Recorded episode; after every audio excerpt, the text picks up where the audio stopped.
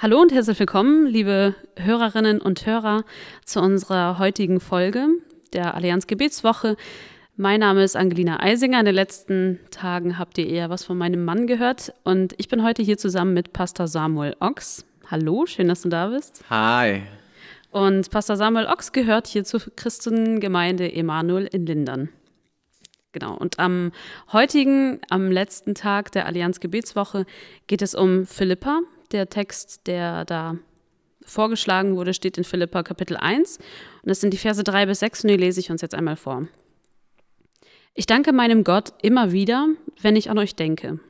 Und das tue ich in jedem meiner Gebete mit großer Freude. Denn ihr habt euch vom ersten Tag an bis heute mit mir über die rettende Botschaft eingesetzt.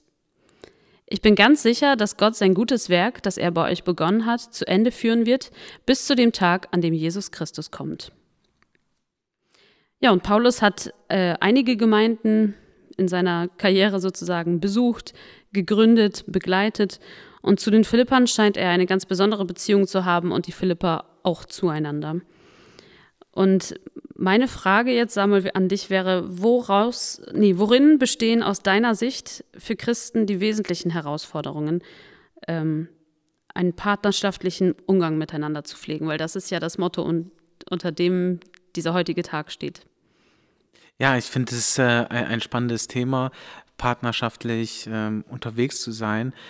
Ähm, Gerade unter Christen sehe ich die Herausforderung, weil man ja den Anspruch hat, Familie Gottes wiederzuspiegeln auf dieser Erde und dann natürlich alle Altersgruppen, alle ähm, Menschen mit den Hintergrund, Traditionen und wo sie auch immer herkommen, zusammenkommen und dann gemeinsam unterwegs zu sein, dann gemeinsam äh, zu leben, zu, zu äh, äh, ähm, ja, das christliche Leben auszuleben zusammen. So, ne? Und äh, ich glaube, einige Hintergründe, ich, ähm, die, die ich interessant finde, dass wir uns ja automatisch von Menschen angezogen fühlen, die ähnliche Interessen haben wie wir zum Beispiel, ähnliche Hintergründe haben, ähnliche Werte, ähnliche Erfahrungen gemacht haben. So, das sind so Anziehungspunkte, die Menschen ganz natürlich zusammenziehen.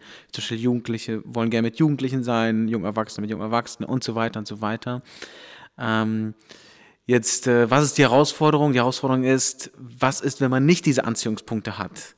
Ne, was ist, wenn jetzt äh, ein Mensch, der ist 50 und da ist jemand 30 und die sollen jetzt partnerschaftlich unterwegs sein? Ähm, der Anziehungspunkt Alter ist schon mal nicht da in diesem Sinne.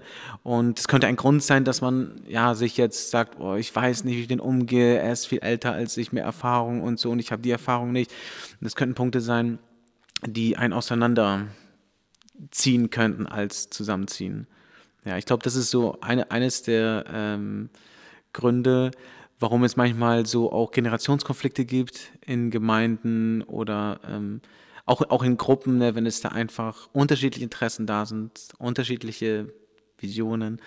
Genau, dass es äh, alles zu Punkten werden kann, wo es auseinanderführt und damit auch zu einer Herausforderung, dass die Gruppe, die, die Menschen, die dort sind, zusammenbleiben.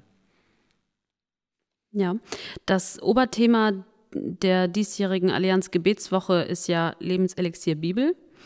Und das passt ja gerade zu unserer Gemeinde jetzt sehr gut, ne? weil wir in den letzten Wochen ja viel von dir und auch von Pastor Heinrich über dieses Thema gehört haben, zusammen auch erarbeitet haben. Und ähm, was mir auch total wichtig ist, was auch bei uns beim Podcast so ein bisschen unser Steckenpferd ist. Und du hast ja in deiner Arbeit ganz natürlich mit viel mit Jugendlichen zu tun.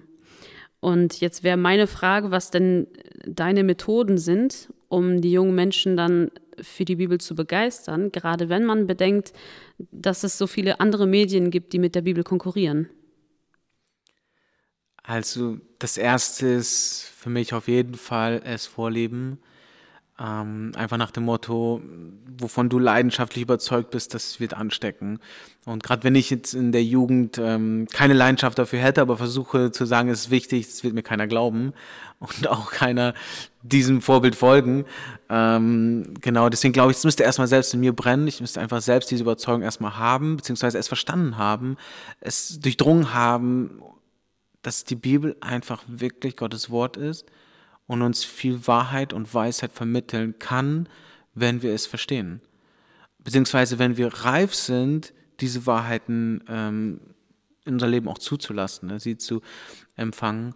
Genau, dieses, dieses Vorleben vor allem, das ist für mich äh, das Wesentliche. Das andere könnten dann so strategische Punkte sein. Ähm, wenn, wenn die Jugendlichen sagen, ja, eigentlich will ich schon Bibel lesen, aber ich weiß nicht wie und jetzt sehe ich dich und du bist voll leidenschaftlich dafür und das motiviert mich und, und jetzt will ich es nochmal versuchen und jetzt gehe ich nochmal einen Schritt weiter und will das machen. Und man fängt an und nach kurzer Zeit hört es dann wieder auf.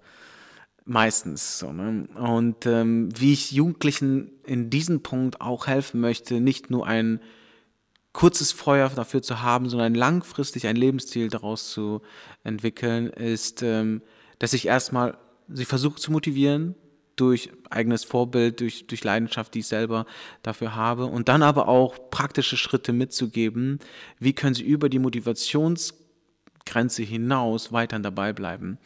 Sondern weil was ich festgestellt habe, ist, ähm, die Motivation ist da, etwas geht los und dann geht sie aber weg und dann ist meistens Willenskraft gefragt. Ich mache das jetzt, weil ich es will. So, ich will ja Gottes Wort lesen, ich will ja ähm, eine bessere Beziehung mit Gott haben, ihn verstehen und so weiter. Und dann ist meistens nicht die Motivation der äh, Motor, sondern die Willenskraft.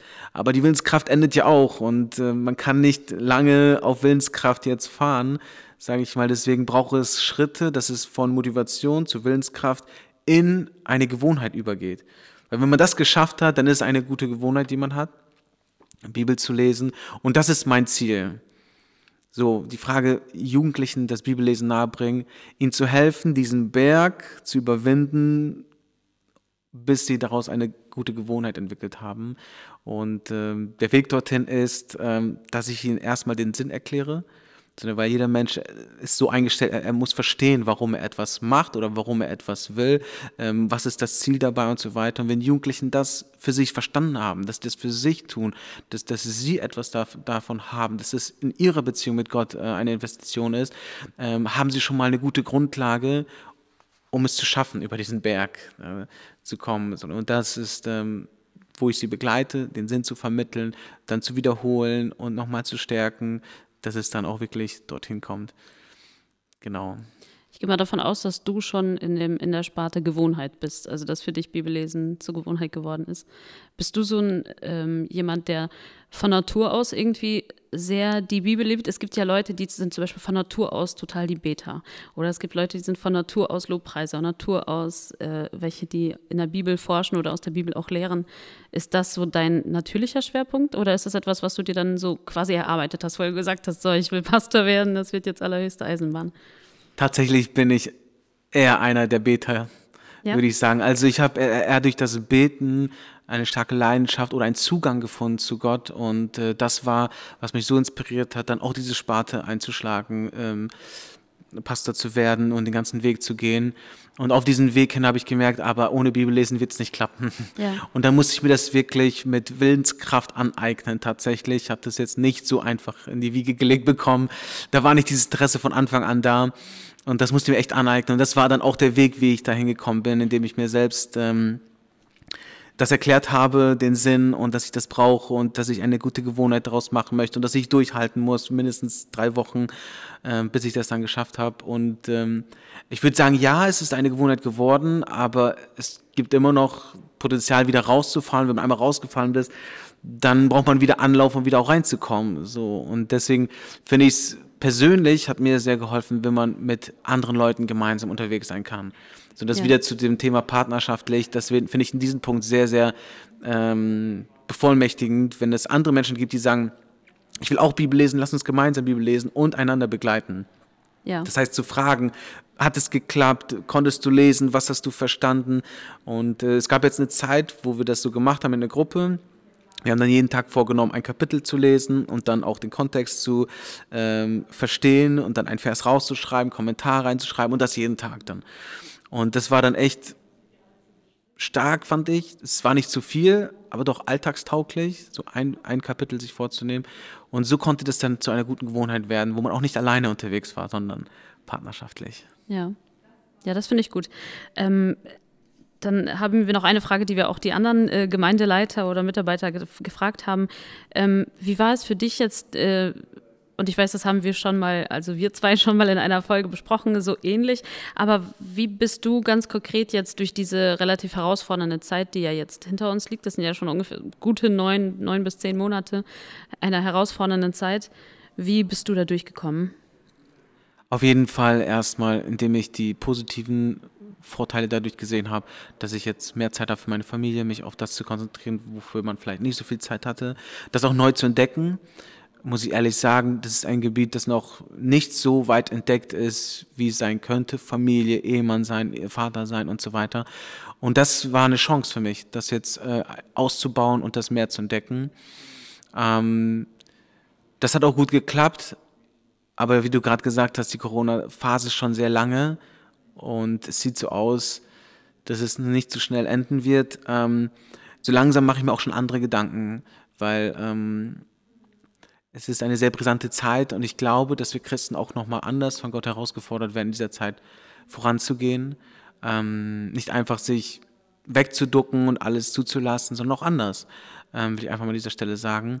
Und was mir sehr geholfen hat, ist ähm, ganz explizit Gebetszeiten zu haben, wo ich auch das Thema reingebracht habe, um mich bewusst für diese Fast stärken zu lassen weil es eine außergewöhnliche Situation ist jetzt äh, in Corona, gerade als Pastor. Äh, du hast den Eindruck, es wird vieles genommen, was vorher ganz natürlich war und die Arbeit, die man tut, die Berufung ist ja, dass man gerade Menschen bevollmächtigt, weitere Schritte zu machen. Und das wird sehr stark eingeschränkt, die Möglichkeiten sehr stark eingeschränkt, muss sehr oft umdenken. Und ähm, da hat es mir sehr geholfen, Trost und auch Hoffnung im Gebet zu finden, ähm, sich von Gott wieder neu stärken zu lassen und ähm, ja, nach vorne schauen zu können. Aber auch neue Themen wurden berührt. Ähm, was ist Gottes Wille in dieser Zeit? Und was ist der Wille von einer Regierung? Und äh, sind die identisch oder sind die doch äh, anders? Und wem gehorche ich? Neue Themen sind aufgekommen. Ähm, neue biblische Themen sind aufgekommen, Apostelgeschichte, der, wo sie ganz explizit Gott gehorcht haben, wo andere Menschen gesagt haben, hört auf, macht das nicht. Ähm, ja, und auch zu sehen, wir sind nicht ohne Grund in dieser Zeit. Davon bin ich überzeugt. Ich glaube, dass Gott uns genau für diese Zeit bestimmt hat, weil er glaubt, dass wir in dieser Zeit einen Unterschied machen und nicht einfach mitschwimmen oder wegducken, sondern wirklich auch in diesen Zeiten unseren Glauben leben mit voller Überzeugung. Ja, ich finde es auch schön, dass du gerade erwähnt hast, dass äh, gerade das Gebet dann auch ähm, da hilft oder dass man sich immer wieder aufs Gebet konzentriert in dieser Zeit. Und Gebet ist das Stichwort. Ich hoffe, dass ähm, ihr, liebe Zuhörer, heute Abend eine ganz besonders schöne und intensive ähm, Zeit in euren Gebetsabenden in eurer Gemeinde habt. Wir hoffen auch, dass die letzten fünf Tage euch gefallen haben, dass ihr euch irgendwie ermutigen, ermutigt gefühlt habt und ähm, an der Stelle endet für uns die Allianz Gebetswoche. Für uns war das jetzt der allerletzte Abend und ich finde es schön, dass wir so einen runden Abschluss gefunden haben. Danke, Samuel, dass du da warst. Gerne. Und danke an alle Zuhörer und Zuhörerinnen, die mit uns diese Allianz Gebetswoche erlebt haben, bebetet haben, uns zugehört haben. Und wir freuen uns sehr, weil es natürlich nicht zu Ende ist, sondern in gewohnter Manier weitergeht ab der nächsten Woche. Und jetzt verabschieden wir uns von euch. Tschüss. Tschüss.